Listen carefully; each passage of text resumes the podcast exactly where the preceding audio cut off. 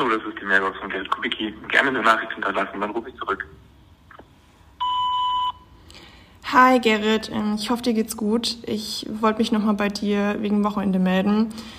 Ich, ich weiß ehrlich gesagt nicht, ob ich das schaffe. Also bei mir ist gerade, es geht alles drunter und drüber. Ich habe heute erfahren, dass bei uns die Klassen wegen dem Lehrermangel zusammengelegt werden und ähm, in drei Tagen geht einfach die Schule los und ich, ich, ich weiß gar nicht mehr. Also ja, ich, ich melde mich wieder bei dir. Ciao.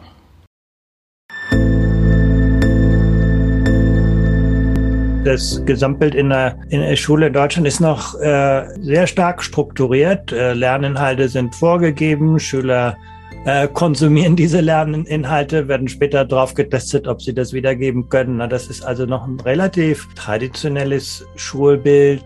Ich habe mir fest vorgenommen, ähm, so aufrichtig wie möglich in diesem Podcast zu sein. Und ich weiß, dass ich mich vielleicht etwas angreifbar mache, aber sonst würde es ja auch keinen Spaß machen. Äh, ich halte die Situation, in der wir uns zurzeit befinden, und das sage ich ganz bewusst bundeslandübergreifend, äh, für katastrophal. Ich glaube, dass diese ganze Debatte um Bildung auch letztendlich einen Rückschluss zulässt auf unser demokratisches System und die Art und Weise, wie Menschen Politik und Demokratie wahrnehmen. Und da ist Bildung einfach ganz essentiell. Und wenn uns das nicht gelingt, dann schwächt das gleichzeitig auch die Demokratie.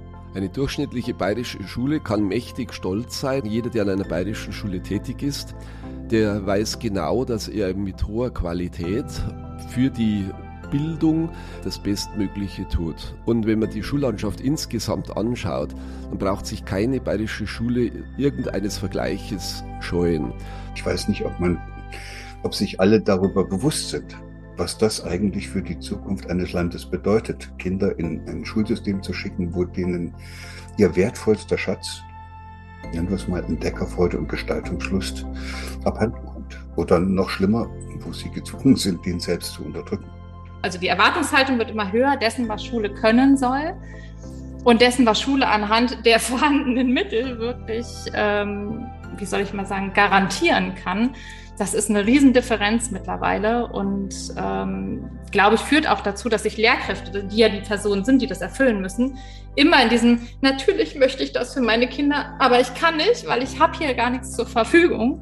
Ähm, die bewegen sich da drin und das macht kaputt und mürbe und frustriert immens und äh, schlägt extrem auf die Berufszufriedenheit. Puh, da sind ja ganz schön viele vernichtende Stimmen dabei. Ihr hört es schon. Diese Staffel Bildungsblick wird kritisch. Und das soll sie auch sein, denn wir finden, dass momentan so einiges schiefläuft im Bildungssystem. Weil uns Schule aber besonders am Herzen liegt, haben wir uns in dieser Staffel dran gemacht, die Probleme klar zu benennen. Wir machen es deswegen, weil wir wollen, dass sich in der Zukunft etwas verändern kann. Die Leute, die ihr gerade gehört habt, die werdet ihr auch im Laufe des Podcasts nochmal hören und wir werden sie euch da vorstellen.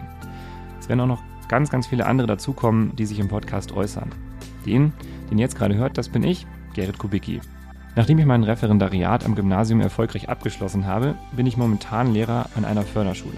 Und ich darf diese erste Staffel Bildungsblick moderieren, in der wir einen Notruf an die Bayerische Bildungszentrale senden. München, wir haben ein Problem.